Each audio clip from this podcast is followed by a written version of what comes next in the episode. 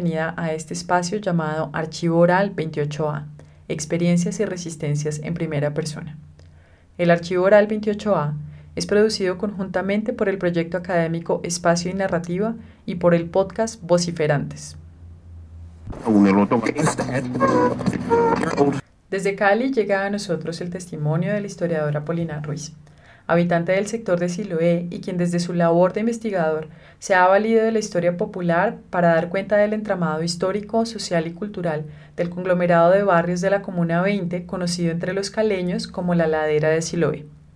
Apolinar nos cuenta su experiencia como participante del paro nacional y sobre el desarrollo del mismo en Siloé y en el resto de Cali, al que más que una respuesta a la ya retirada reforma tributaria, como un estallido social producto del hartazgo, la desesperación y del profundo malestar que hoy experimentan varios sectores de la sociedad caleña.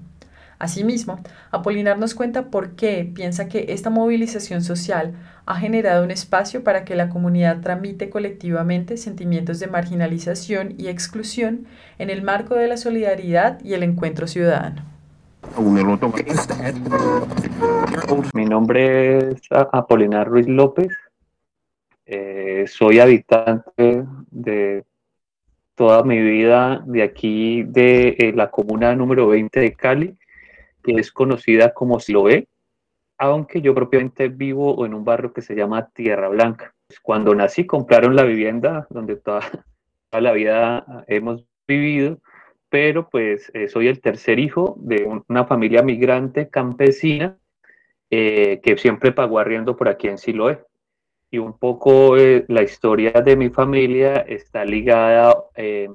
afortunadamente no está ligada a, una migración violenta,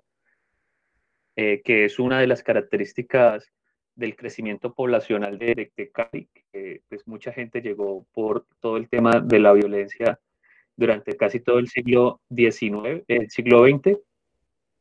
entonces, pues digamos que mi familia llega es como en un momento de auge industrial de la ciudad de Cali. Mis papás, mis padres son caucanos, eh, del mismo pueblo, del pueblo que se llama Altamira, del municipio de La Vega.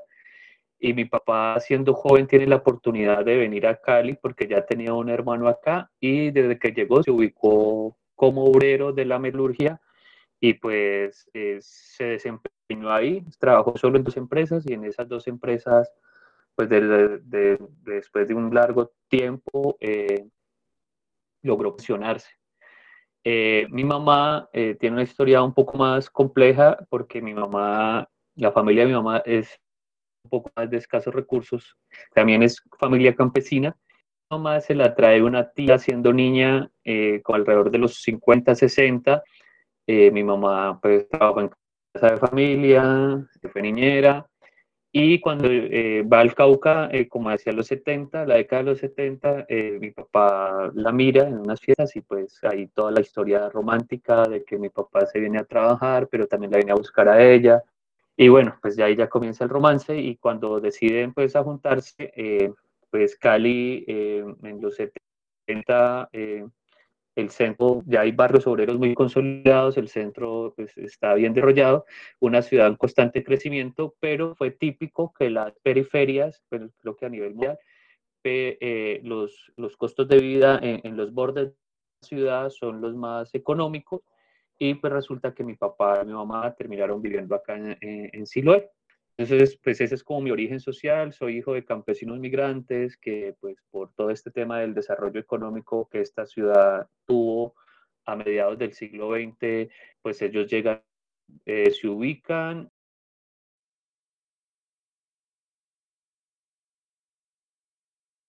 Lo otro que tuvo que ver porque vivimos aquí en Siloé es que Siloé eh, eh, es un como entre las décadas del 40, 30, 40, 50, tuvo una migración muy del sur del país. Eh, esto es una zona de ladera de Cali y, y, y, hay mucho colono caucano, nariñense. Entonces digamos que ahí hay como unas redes de familiares, unas redes de paisanaje que han hecho pues que la loma eh, eh, sea muy mestiza, ¿no? Y muy de origen campesino. Mientras que eh, la otra zona eh, periférica de Cali, desde mediados de la década del, del, siglo XX, es el distrito de Agua Blanca,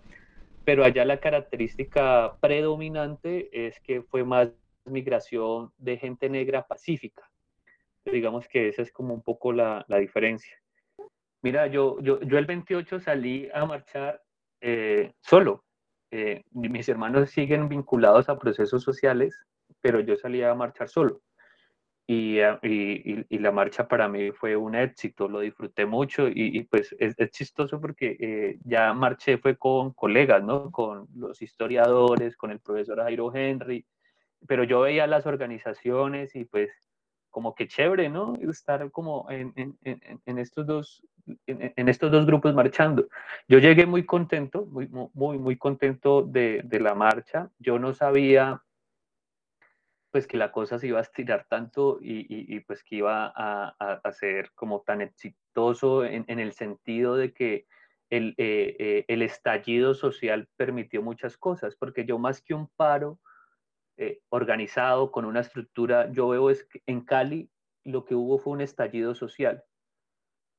Eh, que Bogotá lo vivió en, noviembre del 19. Eh, para mí también lo de Bogotá fue un estallido, o sea, queman estaciones, la gente indignada, sale, tropelea,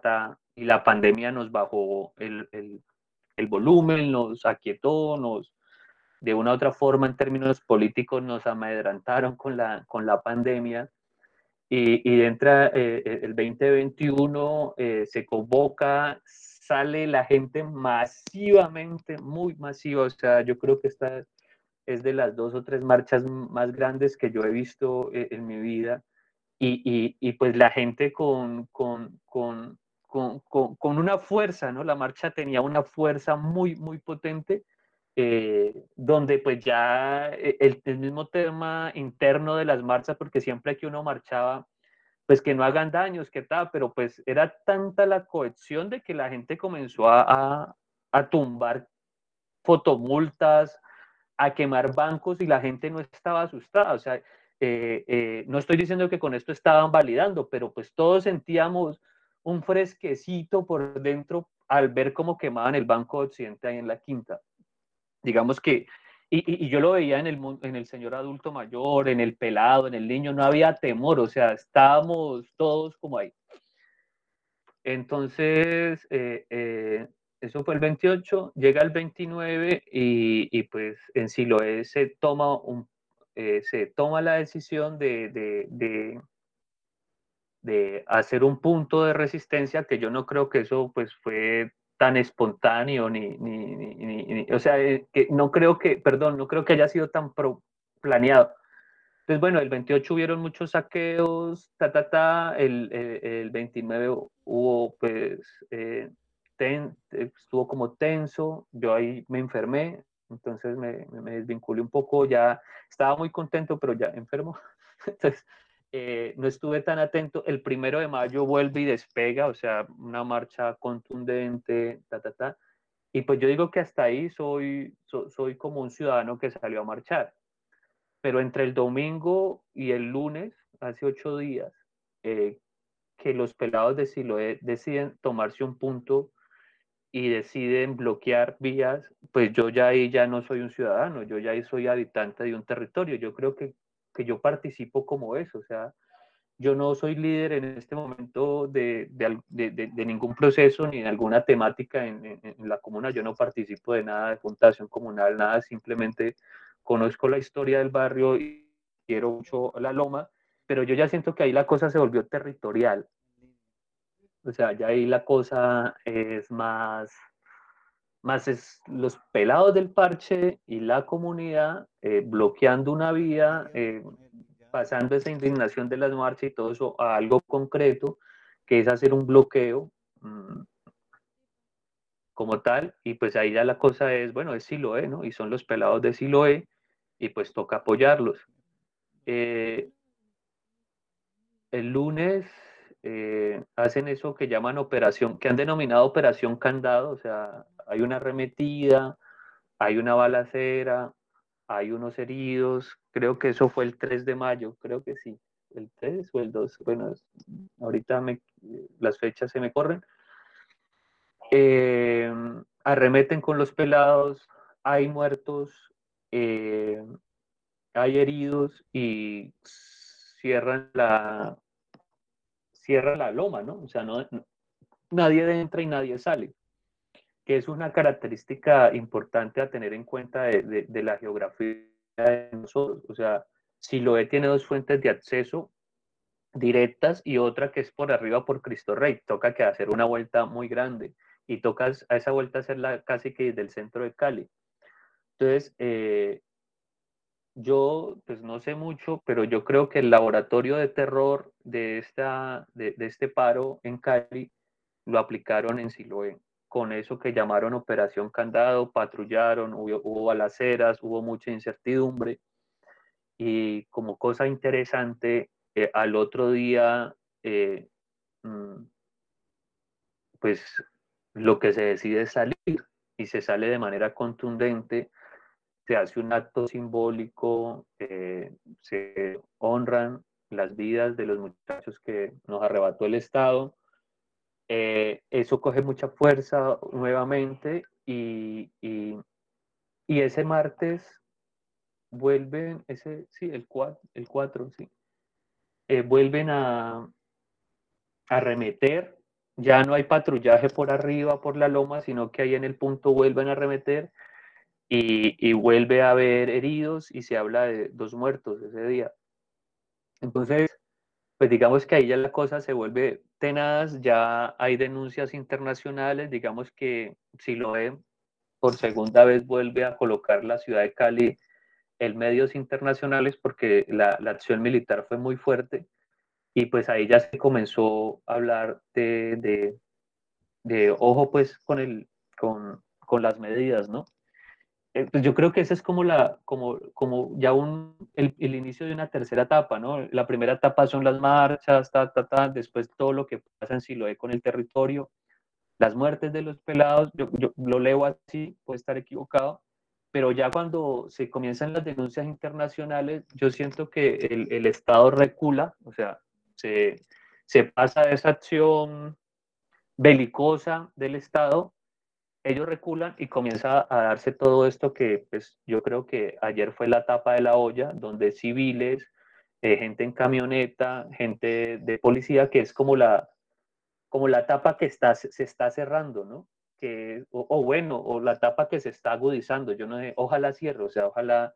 estas prácticas de estas camionetas y de policías y de civiles disparándole a, los marchantes y a los manifestantes cese. Bueno, eh, yo leo la cosa así, ahorita es un poco más territorial, eh, la, la, la, dinámica en la que yo estoy, pues la gente me reconoce siempre como si lo he, que esa ha sido como mi bandera, entonces Polo, hay una ayuda, Polo, tengo medicamentos, por lo que pasó, entonces he estado intentando estar informado eh, al máximo para poder comunicarle a los amigos que quieren dar una solidaridad, decirles en qué estamos. Eh, entonces, ahí vamos, ¿no? Eh, entonces, se, se, he apoyado puntualmente la recolección de algunos alimentos, de algunos medicamentos. he estado en el punto de Siloé, y he participado en, en, actividades de otros puntos. Fui y apoyé la olla comunitaria en la Loma de la Cruz y estuve en Puerto Resistencia ya dos veces, ya he estado dos veces. Eh, el sábado, ante, el sábado que pasó, el Día de las Madres, pues hubo una actividad re bonita de las mujeres eh, y fuimos a Puerto Resistencia y pues digamos que hasta ahí va, mm, eso, eso es lo que yo he hecho durante el paro eh, como tal yo sí creo que hay una memoria histórica eh, muy presente en todos los habitantes de Siloé. O sea, nosotros, por X o Y motivo, mm, tenemos presente de que esto es un barrio hecho a pulso, hecho por la misma gente, la autogestión, que ha tocado ir a, a reventarse, a darse con el Estado y, y, pues esto no ha sido de gratis. O la gente, eso, eh, digamos que está ahí en el ambiente, ¿no? Siempre ha estado, ¿no? La idea de que Siloé fue territorio minero, la idea de que Siloé eh, fue el receptor de todos estos desplazamientos de liberales, de conservadores. Todo el trabajo artístico y cultural de Siloé es muy potente. Y el tema del M-19, es que acá Siloé fue en los 70, 80, fue base militar del M. Entonces aquí ha habido una, unas tres, cuatro generaciones de gestores sociales y culturales que se la han jugado por el territorio, o sea, que han hecho cosas y que uno se, lo que yo le digo a mis amigos es que yo me creé viendo títeres, me creé viendo teatro, me creé viendo pelados bailando hip hop. Entonces, digamos que eso genera un, otras sensibilidades. Entonces, yo creo que sí los pelados tienen una sensibilidad de conciencia histórica del territorio. Y el territorio, como somos una loma, que la gente la ve como una unidad, aunque somos 11 barrios, pero ya todos nos dicen si lo es, pues digamos que si lo es como nuestra bandera, porque pues hay una unidad geográfica, hay una sensibilidad artística y hay una conciencia histórica, pues una conciencia histórica pues ligada a símbolos, ¿no? A la loma, a la estrella, a la estatua, una estatua muy bonita que hicieron en el 58 y muy fuerte, muy potente, no sé si Andrea la conoce, ¿sabe qué estatua es? Eso. Entonces, digamos que e, esos símbolos están como tal. Mira, yo de los pelados, son dos características que yo veo de los pelados que se tomaron eh, ese punto de resistencia. La primera característica es, es, la, la general de todo, ¿no? Es una juventud muy estropeada, sin expectativas. Bueno, a, nosotros también nos decían eso, no hay expectativas, no hay sueños, ta, ta, ta. Pero digamos que esta generación está muy reventada, o sea, muy reventada por, por, porque no, en serio, es que no, las alternativas son muy pocas y, y, las redes sociales nos han individualizado, o sea, yo sí creo que las dinámicas colectivas de, de barrio se transformaron un poco, ¿no? Entonces yo creo que los pelados más que todo es como esa idea de, de puta y, y, y, y, qué, bueno, o sea, nosotros estamos aquí, no tenemos opción de nada, se da este paro, nos, nos vamos, nos cascan y bueno, decidimos estar y en esta semanita yo sí creo que los pelados han tenido un nivel de politización un poco más, más fuerte. Yo ahorita veo, o sea, yo estuve el 28 cuando los saqueos, o sea, no estuve en los saqueos, vi los saqueos y del 28 a lo que vi el sábado, de los pelados muy respetuosos con, con la gente, recibiendo las ayudas, aceptando la orientación política de la Minga de hacer una tregua con la policía, porque estuvo muy tensa, una semana muy tensa, y la, y la Guardia Indígena logró hacer una tregua. Entonces yo creo que esa es una característica, pero que es la característica de todos los puntos, ¿no? Y lo otro que sí pasó muy interesante en Siloé es que son pelados con una capacidad bélica, o sea, son pelados de parche. Y son pelados que pues, saben manejar fierros, que se han dado en la madre con otros parches, que han estado como en lógicas de microtráfico, de hurtos. Pero pasó algo muy bonito y es que cuando se meten con Siloé, los pelados se unieron. Los pelados, eh, pues yo digo que pues, ya construyeron un enemigo común que es los tombos. Entonces, ahí en el Rompoy se están reuniendo muchos parches, bajaron muchos parches que son enemigos históricos, ¿no? Por temas territoriales y de las líneas y todas las cosas eh, delincuenciales. Eh, pero ahí se juntaron. Y a mí eso me pareció interesante. Y siempre mi temor, mi temor de esta semana fue ese, o sea, que son pelados con, con, una capacidad, y un nivel de agresividad muy potente. Y tenemos dos estaciones de policía, una la quemaron, la del Cortijo, que es una estación, una inspección pequeña, y la otra que es más grande, la, la estación de la 20, que queda en la galería de Siloé, estuvieron a punto de tomársela. Entonces, pues yo, yo, yo, yo sí creo que esas dos características de los pelados están. Y sí, yo creo que los símbolos a nosotros nos mueve, o sea, eh, eh, los, los, símbolos de Siloé están presentes y también lo artístico y lo deportivo, o sea, los pelados, el fútbol y eso, hay, hay, hay puntos en común en todos estos muchachos. Eh, yo no he podido hablar con ellos ni escucharlos, pero pues por lo menos eh, creo que otra, otro elemento clave a tener en cuenta es que antes de este estallido social, de este paro, a nosotros se nos caen eh, hay unos deslizamientos por lluvia, vuelven a haber unos muertos, en promedio Siloé está colocando dos muertos anuales por, por temas de alcantarillado, de, de canalización de aguas, por cosas absurdas. Entonces digamos que la gente ahí también tenía una sensibilidad a flor de piel porque se murieron dos personas, la alcaldía quedó de dar unas ayudas, eso queda en el aire, hay un desgobierno hacia nosotros, un abandono estatal, y digamos que eso también nos da como, como, como, como unas, no, no, nos pone como ciertos puntos en común de ir ubicándonos como territorio y de, y y de ir autorrepresentándonos como si lo es y de ir exigiendo dos muertos anuales por aguas, lluvias, eh, me parece trágico, ya se sabe dónde está el alto riesgo, ya sabe cómo se puede mitigar, ya se sabe dónde se puede reubicar la gente,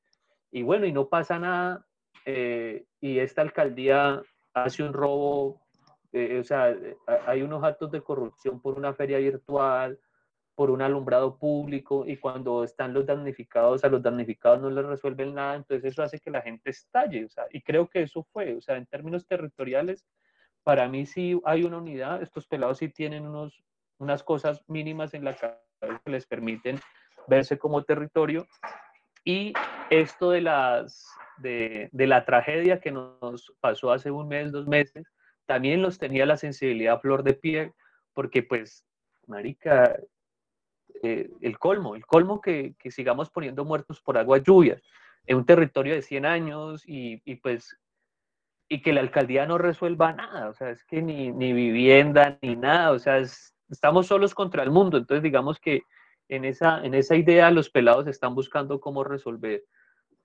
de alguna o alguna otra forma y creo que el paro eh, logra que la gente saque eso eh, o tramite esos dolores, esas rabias.